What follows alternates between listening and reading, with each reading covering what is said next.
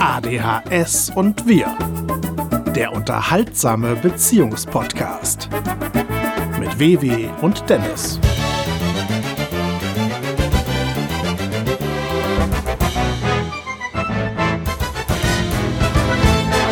Hallo liebe Podcasthörer, es ist Samstag, der 22. Mai 2021. Hier ist ADHS und Wirr, der unterhaltsame Beziehungspodcast mit Dennis und Wewe. Die Wewe ist heute nicht da, das hat einen ganz einfachen Grund, denn heute werden wir keine reguläre Folge ausstrahlen, sondern auf Wunsch eines Hörers eine Classics-Folge. Denn der Markus hat uns auf der Facebook-Seite geschrieben, ich wünsche mir einmal eine Sonderfolge, Klammern, es dürfen ruhig auch mehrere sein, in der auch Michael seine Erfahrungen und Erlebnisse aus eurem gemeinsamen Berufsleben weitergibt. Wer mich schon etwas kennt, wird das vielleicht noch wissen, dass ich seit dem Jahr 2006 mit meinem besten Freund zusammen ein Hörspiellabel betrieben habe. Das war damals der Hörplanet. Und darauf spielt der Markus an, dass ihn interessieren würde, wie Michael da so das alles gesehen hat. Jetzt ist das so, dass dieser Podcast hier ADHS und Wirr im Grunde eine Weiterentwicklung meines ersten Podcast-Formats war, in dem ich auch schon mich mit ADHS auseinandergesetzt habe, allerdings alleine, und hatte dort aber in einer Sonderfolge Michael dann mal als Gast und wir haben da sehr ausführlich über Gott und die Welt geredet und ich meine mich zumindest zu erinnern, dass es da auch um unsere Hörspielarbeit ging.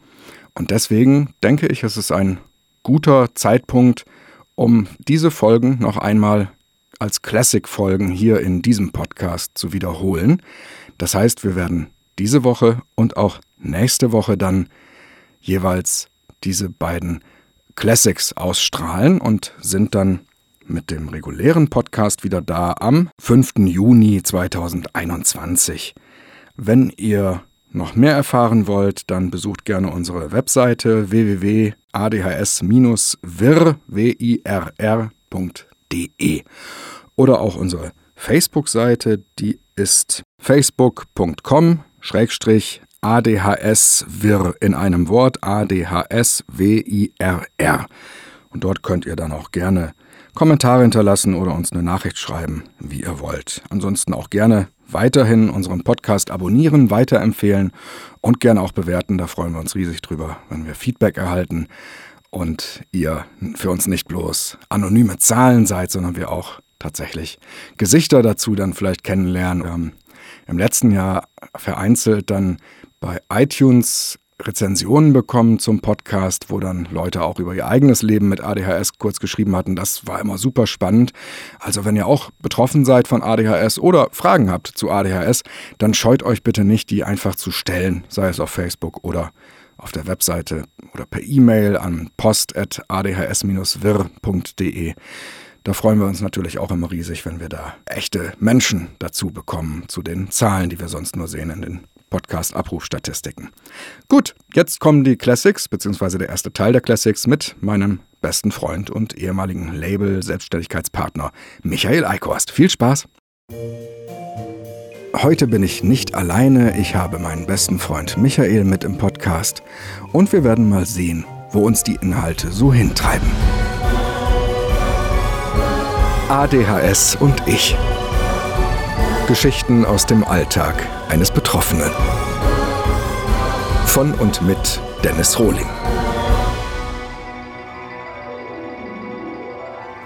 Hallo und herzlich willkommen zu einer neuen Folge meines ADHS-Podcasts ADHS und ich. Mein Name ist Dennis Rohling, ich bin mittlerweile 41 Jahre alt, der erste Podcast mit der 41 und ich habe ADHS. ich mache mal da ein bisschen leise, ich habe das Gefühl, dass du übersteuert bist. Das ist ja nur die Kontrolldings, aber ich höre die ja jetzt erstmal live und es geht mir auf den Sack, wenn das immer schrabbelt.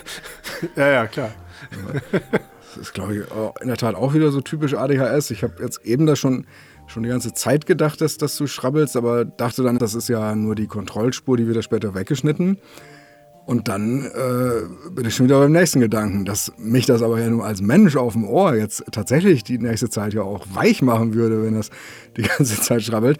Das, das kommt dann erstmal so nicht von alleine. Und das ist, glaube ich, ganz oft das Problem, dass man äh, sich natürlich Gedanken macht um Sachen, aber anscheinend dann doch nicht so wie das durchaus könnte. Also die Sache, auf die man sich konzentriert, die wird dann sehr gut gemacht und dann funktioniert der Rest nicht stattdessen. Vom Eierkochen über Kühlschränke neu einsortieren oder so. Das ist mir ja nicht, nicht unbekannt.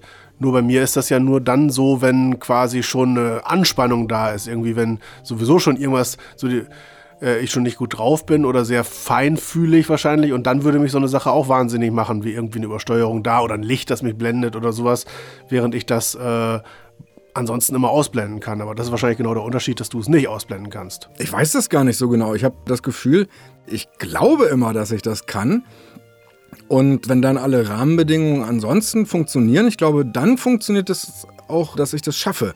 Aber sobald dann noch eine zweite Komponente vielleicht dazu kommt, die auch ein bisschen ja so eine Art Gelassenheit bräuchte jetzt, damit man die irgendwie hinnehmen kann, dann wird es, glaube ich, schon direkt immer sehr schwierig, weil dieser, dieser Punkt im, im Gemüt wahrscheinlich dann einfach schon von der ersten Sache belegt ist. Und das würde zumindest erklären, warum ich durchaus ja Phasen habe, die über Tage gehen, wo wirklich alles gut funktioniert und wirklich ein ganz normaler Alltag mit, mit normalsten Dingen, die man macht, alle gut funktionieren. Und dann gibt es andere Tage, wo dieselbe Sache, die man schon vor kurzem gemacht hat, dann aber plötzlich irgendwie einen total nervt oder, oder frustriert. Unvorhersehbar. Das ist natürlich dann nervig. Ja, und die normalsten Dinge sind ja trotzdem welche, die teilweise anspruchsvoll sind, ne? Also normal wäre ja auch für dich dann sowas wie äh, eine Kammer schneiden oder so. Wir müssen jetzt mal erstmal, glaube ich, den Leuten erzählen, wer jetzt hier überhaupt gerade alles ist. Wir sind so im Thema drin. Keiner, keiner wird es verstehen. Also ich bin heute ja gar nicht alleine. Ich habe heute den Michael dabei, mein bester Freund seit dem Jahr 2000, ne? seit 20 Jahren jetzt. Ja, richtig. Mit allem, was dazugehört. Ja, ja. Ja, wir haben viel durchgemacht und äh, beruflich haben wir äh, viele, viele Jahre ganz eng zusammengearbeitet, hatten eine eigene Hörspielfirma, die wir selbstständig betrieben haben. Und jetzt machen wir noch so etwas Ähnliches, aber deutlich äh, andere Ausrichtung. Das heißt, wir sind mittlerweile eher in das Kritikerfach besagter Hörspielwelt gewechselt, aber dazu vielleicht dann später noch mehr. Du bist ein Jahr jünger als ich, hast kein ADHS, zumindest haben so ulkige Online-Tests, die man dann ja damals mal gemacht hat, das nicht unbedingt ergeben. Nee, nee, genau, ich habe den auch gemacht und äh, man könnte ja bei manchen Anzeichen denken, ja, habe ich das selber auch, weil es natürlich Überschneidungen gibt, aber gerade bei dem Test hat man dann doch gemerkt, was waren das, 40 Fragen und ich glaube, davon hatte ich fünf oder sowas, die zutreffend waren, also und, und durchaus kritisch gemacht, den Test. Also das, äh, nee, die Probleme liegen woanders. Glaube, allein die Tatsache, dass du heute noch weißt, dass es 40 Fragen waren, ich glaube, das, das beantwortet den Test schon so gesehen. Das kann gut sein, ja. Der Hardcore-ADHS-Leiter an der Stelle wahrscheinlich gesagt, Test habe ich überhaupt mal gemacht. Und habe einen schönen Witz rausgesucht gerade, oder das heißt schön, ist ja im Auge des Betrachters. Äh, ähm, sagt der Arzt zum ADHS-Patienten, ich kann Ihnen Ritalin verschreiben, aber ich sage Ihnen gleich dazu, das macht äh, gleichgültig. Und dann sagt der Patient, ist mir scheißegal. Und ich habe den aber versaut, weil das ergibt ja überhaupt keinen Sinn, äh, weil wenn er es noch gar nicht verschrieben bekommen hat, ja. äh, dann kann er noch gar nicht gleichgültig sein. Naja, gut. Witze erzählen klappt, klappt nicht so toll mit ADHS. Checkliste, äh, was kann ich nicht? Witze erzählen. Ne? Was kann ich? Merken, dass der Witz irgendwie nicht geklappt hat.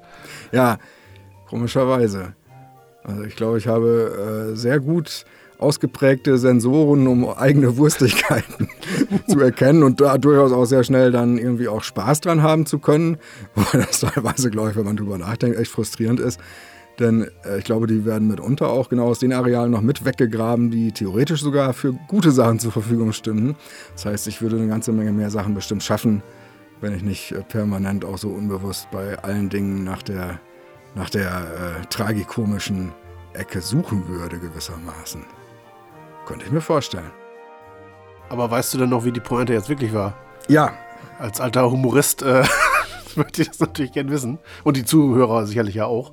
Bevor ich ihn jetzt gleich vorlese, ich habe ihn ja extra gescreenshottet, ähm, das, das Problem ist, er ist sehr kurz und äh, ich habe nicht mehr ganz genau den, den ersten Satz gewusst und ich habe ihn dann mit dem aufgefüllt, was mir logisch schien, war aber halt kompletter Quatsch. Ich glaube, so ist das passiert. Ich lese jetzt mal eben das Original vor. Ja.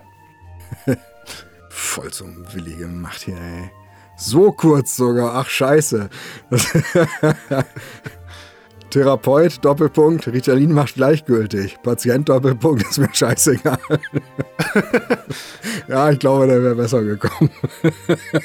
Schade. Ja, wobei, also eigentlich müsste er ja mehr so sein wie so ein klassischer Otto-Gag. Mit diesem, äh, sie leben jetzt seit 50 Jahren an der Autobahn, hat das irgendwelche Folgen. Nein, nein, nein. So müsste es hier ja sein. Ähm, sie nehmen jetzt seit einem halben Jahr Ritalin. Ich habe jetzt aber schlechte Nachrichten für Sie. Das macht total gleichgültig. Ist mir scheißegal.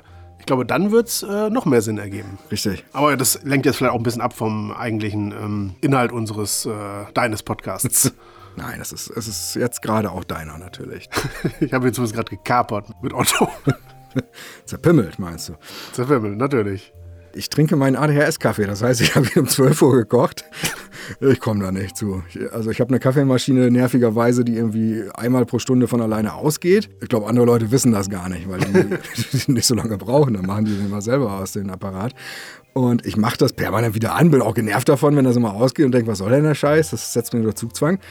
Aber ich komme nicht mal auf die Idee, wenn das dieses Klackgeräusch macht, dann überhaupt zu trinken. Also ich trinke jetzt die zweite Tasse Kaffee, ungelogen, 12 Uhr habe ich den gemacht. Unfassbar. Du solltest dann vielleicht noch erwähnen, wie spät es jetzt ist. Ja, du hast völlig recht. 18.23 Uhr. Aber so sechs Stunden alter Kaffee ist doch, ist doch mal der leckerste. nee, der wird nicht besser. Das muss man dann auch sagen. Er, er verbittert etwas im Laufe der Stunden. Und selbst das führt aber leider nicht dazu, dass es einem eine Lektion ist. Aber hast du den Kaffee denn dann gemacht, weil du Kaffeedurst hattest und hast den dann aber vergessen über eine andere Tätigkeit? Oder hast du ihn mehr so als Ritual gemacht, weil du angefangen hast zu arbeiten und der dann dazugehört? Eher Ritual. Wenn ich ins Büro gehe, morgens um zwölf, dann, dann äh, Kaffee koche, Frühstücke. Und du bist allein im Büro, muss man auch dazu sagen. Ja. Das heißt, du bist auch der Einzige, der die Kaffeemaschine benutzt oder dem es überhaupt auffällt. Ja, nach wie vor natürlich in einer selbstständigen Situation. Was ja ein großes Glück ist für jemanden mit ADHS, wie ich ja nun auch die letzten Jahre seit der Diagnose mitbekommen habe. Beziehungsweise vor der Diagnose habe ich ja auch selber jahrelang in einem Angestelltenverhältnis gearbeitet. Das heißt, ich kenne es ja durchaus. Ich kenne es leider nicht in dem Bewusstsein, dass ich ADHS habe. Das heißt, ich hatte es ja damals, wusste es aber nicht und habe dann natürlich schon in Angestelltenverhältnissen tatsächlich diese ganzen Schwierigkeiten gehabt, die man immer so liest, so mit Probleme dann auch so in diesem Rhythmus drin zu sein, der halt vorgegeben ist. Okay. Das jetzt natürlich gar nicht mehr. Ja, das ist das Paradies. Wir waren ja eine Zeit lang im selben Raum, haben nebeneinander gearbeitet an zwei Rechnern. Das hat ja auch, also teilweise sehr gut geklappt und teilweise auch nicht, ne? Also wenn ich das so richtig in Erinnerung habe. Also unter anderem gerade weil du ja mit, ständig mitbekommen hattest, was ich so mache oder wahrscheinlich ausblenden musstest, was ich da mache. Also nicht, weil ich schlimme Sachen gemacht habe, sondern einfach, weil sie natürlich überhaupt, einfach weil ich mich ja bewegt habe, nehme ich an. Das ist ja wahrscheinlich schon allein das Problem. Also Problem in Anführungsstrichen. Laut geatmet, teilweise. Ja. So solche Sachen, wo man sich wirklich wundert, aber, aber so, wenn man den ganzen Tag nebeneinander sitzt und der andere wahrscheinlich so an Tagen, wo dann der Heuschnupfen vielleicht ein bisschen stärker ist, durch die Nase atmet und dann dabei fiebt, das sind dann alles so Sachen, die, die können einen dann mürbe machen, wenn man das gar nicht ausblenden kann. Richtig. Und ich meine, es hat ja selten jetzt wirklich zu Problemen geführt, aber natürlich auch nicht unbedingt zum permanenten Haiti-Tai im Büro. ja, es ist eine, eine, Zwickmühle in solchen Situationen, weil äh, du erreichst irgendwann den Punkt, wo dir klar wird, äh, du musst das jetzt ansprechen, weil du kannst es nicht mehr ignorieren und es geht ja auf den Sack quasi. Und gleichzeitig ist dir aber klar, jegliche Art der Kontaktaufnahme, die so ein negatives Thema betrifft, wird ja dazu führen, dass, dass die Stimmung jetzt nicht wirklich toll ist. Im besten Fall kriegt man das ja gut miteinander geregelt, aber es ist ja nichts Positives. Und das ist natürlich eine Sache, die ich hasse wie die Pest. Also selber auch noch ohne Not so in Anführungsstrichen schlechte Stimmung auszulösen, einfach gerade, weil ich glaube ich schon wirklich an vielen Stellen des normalen Alltags sehr angestrengt sein muss, damit gute Stimmung gehalten wird. Also aktiv schlechte Stimmung auslösen mit einem Anliegen, das irgendwie doch aus einer Welt ist von, oder kann ich doch noch eine Minute irgendwie halt runterschlucken. Und äh, ich glaube, da habe ich auch ein riesiges Problem mit, dass ich das aus zwei verschiedenen Blickwinkeln beurteile. Ich glaube, ich achte immer viel zu lange noch auf den Wunsch, dass weiter eine gute Stimmung ist und merke darüber dann gar nicht, dass aber der Wunsch danach, dass nicht mehr dieses Aufmerksamkeitsfass immer weiter zutropft, dass das eigentlich schon lange überschritten ist. Und das führt dann natürlich im blödsten Fall dazu, dass dann irgendwann der Moment der Ansprache dann nicht mehr kommt, weil man es mal eben lockerflockig ansprechen will, sondern weil einem in Anführungsstrichen jetzt das Fass überläuft. Oder der andere irgendwas macht wahrscheinlich, was dann wirklich vielleicht gerade ein bisschen doof ist und dafür aber mehr eine höhere Wucht bekommt des Negativen, äh, weil er gar nicht weiß, dass sich da was aufgebaut hat an, an sowieso schon äh, Mini-Aggressionen, einfach wegen irgendeines lauten Atems. Richtig. Das weiß man dann ja eben nicht und klar, und irgendwelche Fehler macht man ja trotzdem, ja. Und umgekehrt, und wenn du es ansprichst, ist es zwar gut, man hat, das, hat ja das Verständnis dafür, natürlich, trotzdem auf der anderen Seite weiß ich dann, ja, okay, ich habe jetzt irgendwas gemacht, was ihn genervt hat, das trübt ja meine eigene Laune auch durchaus, wenn ich das weiß. Und ich versuche es dann zu vermeiden. Aber wie entspannt man dann so ist, wenn man versucht, auf seinen Atmen zu achten, dass das nicht zu laut ist als Beispiel, kann man sich ja auch vorstellen. Das ist gar nicht zu schaffen eigentlich und sich dabei trotzdem noch irgendwie wohlzufühlen. Immer wenn ich mich mit dem Thema ADHS beschäftige, merke ich sehr schnell, dass ich froh bin, dass ich das habe und nicht äh, mit anderen Leuten zusammenlebe und die haben das. Ich glaube, ich bin trotzdem besser dran, es zu haben, als es am Kopf haben zu müssen. Denn äh, in den allermeisten Fällen geht es ja auch einher mit einer gewissen, naja, nicht, nicht, nicht Schusseligkeit, es, oder, oder doch, weiß ich gar nicht. Wie klingt das denn gerade?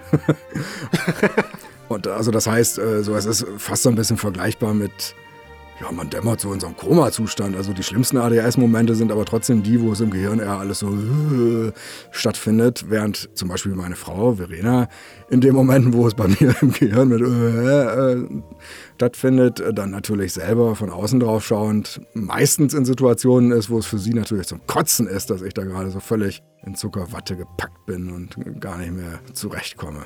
Weißt du, wie andere das machen?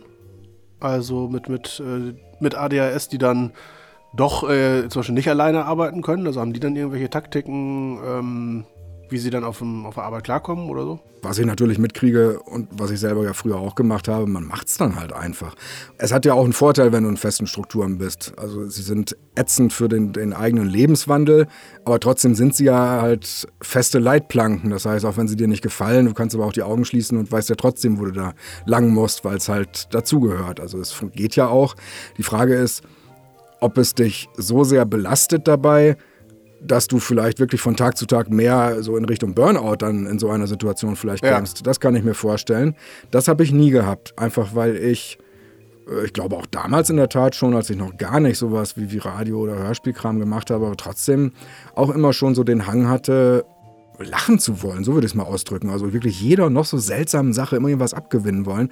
Das heißt, ich, ich habe auch in, in Berufssituationen sehr oft äh, viel, viel Spaß gehabt in, in skurrilen Momenten. Äh, das haben wir dann ja auch selbst in der Selbstständigkeit, blöder Satz, äh, erfahren, dass mit den größtmöglichen Freiräumen, da haben wir uns nicht gut ergänzt, finde ich, äh, wir das irgendwie immer äh, geschafft haben, noch mehr Freiraum irgendwie zu brauchen. Das heißt, immer wenn wir den Weidezaun noch ein bisschen weiter gefasst hatten, dann rannten wir dann halt da wieder hin und fühlten uns wundgescheuert an unserem Fell und beantragten eine noch größere Wiese. Ja, weil mein Part natürlich nie wirklich äh, erfolgreich so war, dass ich jetzt dich dann in Spur gebracht hätte oder so, sondern eigentlich eher geschont habe, wahrscheinlich nach Möglichkeit, mit, mit gutem Vorsatz oder selber irgendwelche Situationen gescheut. Man muss es ja gar nicht sich als Heiligen darstellen. Es reicht ja auch schon, dass man einfach keinen Bock hat auf irgendeine vielleicht schwierige Situation. Das ist natürlich einfacher, das einfach erstmal nicht anzusprechen und äh, äh, dich machen zu lassen oder so. Ja, aber nach hinten raus ist es natürlich jetzt auch nicht unbedingt die beste Taktik. Um nicht zu sagen, sogar sogar eine sehr schlechte Taktik. Ja, wie man es nimmt letzten Endes. Also ich würde wirklich mit dem heutigen Blick sagen, alles, was passiert ist, mit allen positiven und trotzdem auch mit allen negativen Sachen, ist eigentlich gut gewesen, weil es zu dem geführt hat, wo ich jetzt hier gerade sitze und äh, wie ich mir vorkomme und, und wie ich auch euch empfinde. Ich habe nicht das Gefühl, dass es uns schlecht geht. Und manchmal denke ich dann, vielleicht würden wir heute überhaupt nicht so da sitzen, wenn wir die ganzen letzten Jahre diese ganzen mit heutigem Blick schlecht gemeisterten Situationen anders hätten angepackt. Vielleicht wären die dann gut gewesen und äh, man hätte gar keine Freundschaft mehr, dann trotzdem ein Jahr später. Klar, es ist ja auch, ist ja auch die Frage, wofür ist es gut oder schlecht. Also es gibt da ja die zwei Varianten, aber das meintest du ja auch gerade. Äh, das eine ist ja sozusagen der, das Geschäftliche oder wie führt man so ein Unternehmen dann gut oder Unternehmen, eine GBR. Dafür wäre es ja vielleicht teilweise tatsächlich von Vorteil, auch mal eine klare Ansprache oder ein bisschen mehr Organisation und sich weniger Freiräume lassen, teilweise vielleicht. Aber natürlich so auf der persönlichen Ebene, die Freundschaft, die würde dann sicherlich ja möglicherweise unter sowas dann sehr schnell leiden. Also insofern waren wir ja dann doch erfolgreich, was zumindest über weite Strecken es anging, sie nicht auf den Sack zu gehen. Das ist ja, das ist auch schon ein großer Erfolg. Gerade wenn wir, wenn man bedenkt, dass wir Hörspiele gemacht haben, wenn man anguckt, wie viele vergleichbare Duos es gibt, die seit 20 äh, Jahren da irgendwie zusammenarbeiten, ohne sich komplett zerschritten zu haben. Ich glaube, da findet man nicht viele, ne? Nee, ich, ich glaube, dass unser Weg also der taugt nicht für Seminare. Wir sollten damit nicht auf Tour gehen und, und Manager irgendwie coachen. Aber so dieses, äh, man hat das ganze Jahr irgendwie so gut wie fast gar keine Probleme miteinander und hat dann aber vielleicht, so war es dann bei uns eher, glaube ich, so einmal alle ein oder zwei Jahre so, so ein Moment, wo dann doch mal irgendwie eine Missstimmung da ist. Die ist dann ätzend, einfach weil man es mhm. auch gar nicht gewohnt ist. Ne? Wenn man das ganze Jahr überhaupt kein blödes Miteinander hatte, dann ist man das ja wirklich äh, gar nicht gewohnt, äh, plötzlich auch mit einer Scheißstimmung umgehen zu müssen. Deswegen ist, sind die Momente natürlich immer super scheiße gewesen. Aber danach war es dann auch eigentlich in einer neuen Form immer dann direkt wieder gut. Das fand ich immer klasse. Es hat nie Schäden hinterlassen, aber es hat immer neue, neue Stufen aufgezeigt, so auf dem Weg in, eine, in ein noch besseres Miteinander, so als, als, als beste Freunde und so zum Beispiel. Das habe ich immer spannend gefunden. Das kannte ich auch so gar nicht aus meinem sonstigen Leben bisher. Richtig, ich aber eigentlich auch nicht. Ne? Vielleicht eher umgekehrt, also da, weil ich dann, dann gar nicht so die Konflikte mit anderen Leuten teilweise hatte, aber weil es dann vielleicht auch gar nicht so intensiv wurde. Aber ich wollte dich auch nicht unterbrechen. Das schneide ich später so, dass es wohlweislich abgewartet wirkt. Das ist übrigens wirklich witzig. Ähm, wir machen äh, so eine Art Kritiker-Podcast, wo wir immer ein einzelnes Hörspiel oder auch einen Fernsehfilm kritisieren. Und das schneide ich dann immer. Wir texten das, nehmen das auf. Und wenn ich das schneide, das ist für mich sowieso immer super spannend gewesen, weil ich dann immer noch mal sehr detailliert so diese drei Stunden Aufnahme, die es dann teilweise waren, ja nochmal durchgehe. Unter anderem auch wirklich sehr konzentriert, um sowas wie Outtakes auch rausschneiden zu können. Und was ich damit unter an Situationen mit anhöre, also die ich interessant finde, aber wo ich gleichzeitig mich echt wie ein Außenstehender fühle, weil ich mich überhaupt nicht in der Art und Weise daran erinnern kann, dass ich das wirklich mit dir geredet habe. Ah, okay. Das ist immer äh, super spannend und gleichzeitig aber auch befremdlich. So, ich, ich gehe aus Aufnahmen mit dir raus und habe das Gefühl, heute lief das richtig gut, ich war super konzentriert, ich habe alles hinbekommen und dann schneide ich die Aufnahme und denke, was ist das denn alles? Und da habe ich aber zum Glück äh, so geantwortet, dass es halbwegs gepasst hat. Ich habe überhaupt nicht mitbekommen, was er da wirklich erzählt hat. Man schnappt dann so, so ein einzelnes Reizwort, glaube ich, auf, darauf antwortet ja. man dann sinngemäß. Und äh, gut, es hat leider auch genug Momente dann gegeben, wo ich erst beim Schneiden merke, ach scheiße, da hatte der Michi aber ja sogar noch ein größeres und viel lustigeres Anliegen, was da aufgebaut wurde und dann kommt da nur so eine labberige Antwort drauf. Man muss dazu sagen, es geht dann ja meistens schon um irgendwelche äh, Seitenbemerkungen humoristischer Art oder so. Das ist ja selten eine Ansage, eine technische Ansage oder sowas, die du nicht mitkriegst. Ich meine, da würde ich dann ja auch insistieren, aber klar, so ein Gag am Rande und der wird dann abgelacht, ohne dass du aber wahrscheinlich, oder du merkst dann hinterher erst, ach, ich habe den gar nicht verstanden und du hast reflex gelacht. Das weiß ich aber ja nicht, das, insofern stört es mich ja nicht. Ist auf jeden Fall interessant, weil das ist ja eine, eine Form von äh, eigener Nachkontrolle nochmal, die man ja als ADHSler eigentlich gar nicht hat. Man könnte sich ja selber den ganzen Tag aufnehmen. Ich bin aber sicher, man würde es dann ja auch nicht wirklich anhören wollen. Und das nee. mache ich ja nicht, um mich zu kontrollieren, sondern eben wegen des Sprachschnitts. Und so lerne ich dann ganz viele unangenehme Dinge über mich selber. Gut, andererseits hat es natürlich den Vorteil, ich weiß es ja mittlerweile auch schon. Das heißt, an manchen Stellen, ähm, also zumindest unbewusst, würde ich, glaube ich, gar nicht darauf insistieren bei irgendeiner Sache, wo wir uns jetzt gar, gar nicht sicher sind, wer hat jetzt was gesagt oder so, wo ich auch denke, na, du wirst es ja sowieso später dann im Schnitt hören, wie es war. Da muss ich jetzt, glaube ich, nicht darauf beharren, dass ich meine, es doch anders gesagt zu haben oder sowas. Äh, das macht es natürlich auch leichter, glaube ich. Also, dass man dann, dann auch einfach mal ein, äh, ja, ich bin mir nicht sicher, machen wir weiter oder sowas, schnell raushauen kann. Hast du das oft? Nicht oft, aber an, an manchen Stellen, also zumindest, wenn es wirklich so um Betonungsfragen haben wir manchmal so nach dem Motto, hast du gerade das gesagt? Und äh, da bin ich mir dann ja auch nicht mehr ganz sicher. Ich meine dann nein, aber andererseits mache ich lieber nochmal die Version, wie sie muss, um da gar nicht irgendwie in diese Diskussionen reinzukommen, die auch nicht weiterhelfen. Also das hat jetzt, glaube ich, nichts mit DAS zu tun, sondern auch einfach generell, ob man sich jetzt festhalten muss an irgendwelchen Kleinigkeiten oder einfach, äh, einfach macht. Fällt dir das denn leicht? wenn, wenn du zugunsten auch, auch des eigenen Interesses, wo du hin willst an so einem Tag, äh, dann äh, eigentlich eher unwichtige Sache doch nicht weiter thematisierst? Oder ist das in so einem Moment dann trotzdem für dich auch schwierig, äh, das zugunsten der anderen Sache dann hinzunehmen, quasi? Na, es, es fällt mir leichter, weil wir tatsächlich die Situation schon ein paar Mal hatten, dass du hinterher gesagt hast, achso, ich habe die Stelle angehört, du hast ja doch von vornherein das gesagt.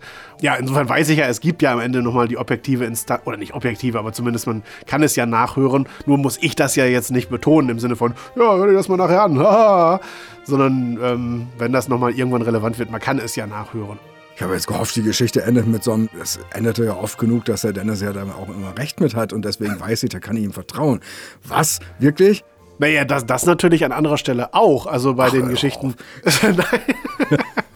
Nein, das sind ja zwei unterschiedliche Dinge. Natürlich, in den allermeisten Fällen würdest du ja etwas sagen, das hast du so und so gesagt und ich glaube das einfach und, und wiederhole es dann so, wie es muss und nicht so, wie es falsch war. Ähm, aber in den Punkten meine ich, in denen es nicht so ist und ich denke, hm, nee, ich glaube, das habe ich doch richtig gemacht, da muss ich nicht drauf beharren. Und das ist dann vielleicht jeder zehnte Fall oder sowas, wenn es überhaupt, wenn überhaupt. Ich kann das mal eben einspielen. Ich hatte doch gestern erst noch so ein Ding. äh, aus, aus dem Schneiden, wo ich dich bei der Aufnahme bat, äh, doch lieber die andere Betonung zu machen. Der Witz war aber, du hattest die gemacht. Ich habe das, hab das nicht gerafft anscheinend. Ja, die ist mir jetzt auch gerade noch sehr präsent, die Stelle, genau. Halloween Horror Hostel in der Reihe Pro 7 Funny Movie. Ist es nicht Funny Movie? Und ich habe Funny Movie, okay. Vielleicht auch nicht, ich weiß es jetzt gar nicht mehr. In der Reihe Pro 7 Funny Movie. Vielen Dank. das ist dann zum Beispiel in der Tat so eine, so eine Art der Nachbearbeitung. Ich, ich, ich, ich komme in die Stelle rein beim Schneiden. Äh, ich merke, oh, der, der Dennis, also ich, schaltet sich zu, der will also auch noch eine andere Betonung. Und dann denke ich, was rede ich denn da gerade? Er hat es doch, oder bin ich jetzt blöd? Dann springe ich natürlich im Schneideprogramm zurück, höre mir deins nochmal an, was du gerade gehört hast. Ich was, was, bin ich jetzt völlig bescheuert? Und das Absurdeste ist, das habe ich dir ja nicht mehr nachgeschickt, weil ich mir fast schon wieder geschämt habe. Ähm, im, im, späteren Verlauf dieser Stelle äh, bestätigen wir beide nochmal, dass wir auch wirklich überhaupt nicht mehr wissen, was jetzt eigentlich gerade die Betonung war. Aber ganz sicher bin ich mir dann ja natürlich auch nicht mehr es ist ja ein Fall von, ich halte es für unwahrscheinlich, dass ich das gesagt habe, aber warum soll ich da jetzt drauf beharren, äh, darüber zwei Minuten diskutieren? Nein, nein, ich habe das richtig gemacht, um dann mit dem Risiko, dass ich es vielleicht doch falsch gemacht habe und ich einfach es nie mitbekommen habe. Da ist es ja wirklich einfacher, dann, ich glaube, da habe ich dann einfach beide Versionen nochmal gesprochen und dann geht man auf Nummer sicher. Wobei ich mich jetzt auch gerade frage, warum habe ich eigentlich beide gesprochen, wenn wir doch die eine beide falsch fanden. Aber gut. Ähm, ja, weil du so sehr darauf bedacht bist, mir das komplette Gefühl zu geben, ich kann ja nachher selber auswählen. Dann kannst du dir diese falsche Variante an die Wand nageln, du Idiot, und gut ist. Na hör mal, da diskutiere ich doch jetzt nicht mit dir drüber. Lerne von den Großen. Ja, natürlich. Äh, ich merke wirklich äh, auch äh, aktuell monatlich, habe ich so das Gefühl. Also je älter ich werde, desto schwerer fällt mir tatsächlich so dieser äh, gewisse Multitasker-Bereich, den ich glaube ich sowieso gar nicht kann. Aber wenn wir zum Beispiel Aufnahme machen, wir haben also ein geschriebenes Skript mit verteilten Moderationen, die eigentlich alle, also jeder einzelne Satz sehr pointiert sind und die müssen dann bei der Aufnahme im Studio natürlich wirklich ganz oft sehr auf den Punkt gesprochen werden, damit sie genau den Effekt ergeben, den man beim Texten dieser Sachen am Schreibtisch sich vorgestellt hat. Und jetzt haben wir dann beim Aufnehmen leider die Situation, also wenn ich selber gerade dran bin, ist es natürlich sowieso sehr mit Konzentration, dass ich überhaupt meinen, meinen Job da gut mache. Äh, wenn du allerdings dann gerade dran bist, das fällt mir super schwer, dir dann in demselben künstlerischen Rahmen gerecht zu werden, den ich auch äh, selber natürlich möchte, wenn ich gerade performe. Und gleichzeitig aber auch äh, das, was ich ja gleich wieder selber bedienen muss, nicht komplett zu verlieren. Also dieses Umgeswitche immer wirklich im Take-Takt. Das, das wird immer schwieriger. Und wir merken das ja auch wirklich in den letzten Monaten schon, dass ich immer öfter so, so Stellen habe, also wo ich selber schon merke beim Formulieren, äh, wir haben eine Stelle, ich verstehe die nicht sofort, dann erkläre ich dir, äh, was ich glaube, wo das vielleicht äh, das Problem sein könnte. Und so mittendrin merke ich selber, oder verstehe ich das noch ganz anders falsch? Also, ich, äh, es ist schwer vom Begriff teilweise bei diesen Sachen. Das, ist, das wird immer häufiger. Und erstaunlicherweise häufig bei Sachen, die du aber selber geschrieben hast. Ja. Geschrieben oder zumindest nochmal umformuliert hattest oder sowas in eine bestimmte Richtung was es dann auch teilweise schwer macht, jetzt, jetzt eine klare Sache vorzugeben, weil ich dann ja auch nicht so ganz genau weiß, vielleicht, was war jetzt der Gedankengang. Oder ich meine ihn dann verstanden zu haben, aber merke gerade, ach so, nee, vielleicht habe ich noch nicht verstanden. Das Skurrile ist, wir, wir lesen ja meist am Vortag äh, erst noch quasi trocken einmal miteinander ja. die finale äh, Textfassung. Und die ist dann ja eigentlich äh, abgenommen, so gesehen. Das heißt, wir gehen ja eigentlich immer mit Skripten ins Studio, die wir beide am Vortag mit einem Häkchen dran versehen haben. Ja. Und äh, das sind dann halt auch Momente, wo ich dann denke, hä, wieso ist mir das denn gestern nicht aufgefallen? Wir haben das doch nicht gestern gelesen, weil wir uns gegenseitig toll finden wollten, sondern weil wir genau das ja gucken wollten, ob alles passt. Ob man sich leer denken kann. An Tagen wie gestern habe ich so ein bisschen das Gefühl, dass, dass manchmal vielleicht der Topf auch echt leer ist, so aus dem man Also so, so tagesweise leer denken, oder? Ja. Oder aufs ganze Leben bezogen? Nee, das hoffe ich nicht. Aber Nach tausend Denkschuss ist Schluss oder so. ja, das kann sein. Es ist ja auch tagesformabhängig. Das, wahrscheinlich könnte man auch die eben schon angedeuteten Tage, an denen es nicht ganz so souverän läuft, immer verknüpfen mit vorangegangenen Sachen, die das schon belastet haben. Ich erinnere mich ja nun leider nie dran. Das ist dann, was heißt leider? Ja, ja, das ist schon richtig. Also wir hatten mehrfach die Situation, dass du vorher irgendeine eher nervige Geschichte gemacht hattest oder dich mit irgendwas befassen musstest und dann danach dann ein Lesen oder Einsprechen kam, bei dem es dann erst recht zu solchen Stellen kam. Das wird dann mit Sicherheit viel von, von äh, der Konzentration schon gefressen haben vom Denken oder auch von dem, was so ein, so ein Tag halt aushält. Was du an so einem Tag so, so aushältst an wenig. Äh, Beanspruchung. Sowieso ja. sehr wenig. Ja. Und dann gibt es wieder andere Tage. Also Verena fährt regelmäßig äh, nach Hause, die ist gebürtige Hessin. Und dann bin ich ein paar Tage dann immer ganz alleine. Und das ist, ist immer ganz, ganz skurril. Also früher fand ich das grauenhaft, alleine zu sein, als ich Verena noch nicht kannte ja, das klingt jetzt komisch. Und seit ich Verena kenne, bin, bin, ich gern alleine. Nein, das gar nicht. Aber ich glaube, da muss man aber jetzt schon sehr um die Ecke denken. Auf jeden Fall, seit, seit ich äh, Verena habe, kann ich sehr gut äh, auch vertrauen, wenn keine Nähe da ist, zum Beispiel. Das heißt, also auch Lebensvertrauen meine ich. Ich meine jetzt gar nicht die Beziehung selber. Das heißt, ich äh, fühle mich auch an den Tagen, an denen ich ganz alleine bin, überhaupt nicht irgendwie unruhig. Das war früher war das schlimm und jetzt gar nicht mehr. Im Gegenteil, diese Tage, wo sie nicht da ist und wo ich wirklich von A bis Z hier alles einfach nur so machen muss, wie, wie ich das, wie es jetzt kommt. So ich. Ich bin, bin keiner, der einen Terminkalender hat. Also ich habe einen und da sind zwei Termine oder so im Jahr drin und wenn die näher rücken, ist das grauenhaft. Meist habe ich keine Termine. Und dann ist, ich mache eigentlich nichts. Nix und alles gleichzeitig. Ich habe so viele Projekte auf dem Schreibtisch die ich eigentlich gerne machen möchte und die aber irgendwie auch in einem Rutsch gemacht werden sollen. Und deswegen liegen die meisten dann immer so in der zweiten Reihe, um die mal dann als nächstes ranzuziehen. Und ich komme da aber so selten zu. Und früher war ich sehr unstrukturiert und habe das alles verdödelt, weil man ja auch den Hauptjob hatte, der natürlich das Wichtigste war. Und jetzt mittlerweile. Den zu verdödeln. Und jetzt sind wir in der, in der, wunderbaren Lage, dass wir nicht mehr ganz so viel arbeiten müssen, weil wir natürlich schon viele Produktionen gemacht haben und die ja nach wie vor auch Geld einbringen. Das heißt, wir sind in den Vorruhestand gegangen gewissermaßen und können jetzt so die künstlerischen Sachen machen, die äh, einen jetzt nicht nonstop super ernähren, aber halt zusammen mit dem anderen Kram sich dann lohnen. Und das ist, ist für jemanden mit ADHS, glaube ich, einfach wunderbar. Ja, und wie gesagt, an Tagen, wo Verena dann nicht da ist, da fange ich hier was an und dann da was und es, es werden dann auch immer mehr Sachen fertig, deutlich mehr als früher. Das ist einfach schön. Man treibt so vor sich hin, spürt die ganzen Grenzen nicht. Das finde ich immer so angenehm. Partnerschaft hat viel mit Grenzen zu tun und also Partnerschaft mit jemandem, der ADHS hat, muss ich dazu sagen, vor allen Dingen. Äh, und wenn sie dann nicht da ist, dann kann man auch im Schlafanzug den ganzen Tag rumrennen, so als Beispiel. Das könnte jetzt hochmultiplizieren. Ja, und es ist ja trotzdem dabei eine große Produktivität ja auch. Ne? Also wenn du sagst Vorruhestand, ist das ja einerseits äh, schon ein interessantes Wort, nur es ist ja trotzdem auch die Art Vorruhestand, bei der man jede Woche trotzdem eine 40-minütige äh, Hörspiel- oder Fernsehkammer veröffentlicht. Richtig. Also, andere, ja. man könnte es auch, wir produzieren sehr viel nennen. Also das ist irgendwie beides gleichzeitig, was es ja auch durchaus faszinierend macht. Ja, wenn ihr äh, äh jetzt auf den Geschmack gekommen seid und auch ADS haben wollt, nee, und auch äh, mal reinhören wollt unter www.hörspielkammer.de, da findet ihr besagtes Hörspielkritikprojekt oder auf Spotify oder überall. Ab jetzt auch zu Filmen. Können wir euch nur empfehlen. Kommt aber leider erst Anfang August zu Agent Ranjit rettet die Welt, Fernsehkammer des Schreckens 2. Spielen wir jetzt hier mal eben ein als kleinen Appetizer. Kaya Jana ist kein facettenreicher Schauspieler. Seine Kunst beschränkt sich im Wesentlichen darauf, jeder Figur ihre eigene Grimasse oder ihr eigenes debiles Trademark-Lachen zu verpassen. Zum Beispiel für Ranjit. oder Hakan. Und nicht zuletzt das Geroffel des Sirtaki-Mannes. Jetzt per Zufall. Hakan. Sirtaki-Mann. Hakan. Ranjit. Schneller. Hakan. Ranjit. Sirtaki-Mann. Ranjit. Hakan. Ranjit.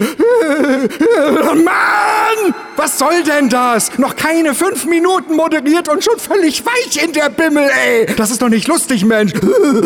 Spielst du den Film Das Experiment Teil 2 nach oder was? Das ist doch Folter, so eine Scheiße! Ja, sorry. Auf jeden Fall danke für euer Interesse. Danke, lieber Michi, dass du dabei warst. Sehr gern. Und ich sage bis zum nächsten Mal. ADHS und ich. Geschichten aus dem Alltag eines Betroffenen. Von und mit Dennis Rohling. So, boah, ist das anstrengend, so zu tun, als ob man ADHS hat. Meine Güte. Ja. Äh, äh, äh, und vor allen Dingen, ich habe es ja wirklich und muss mich da ja immer Ja. zurückhalten, dass man das nicht so merkt.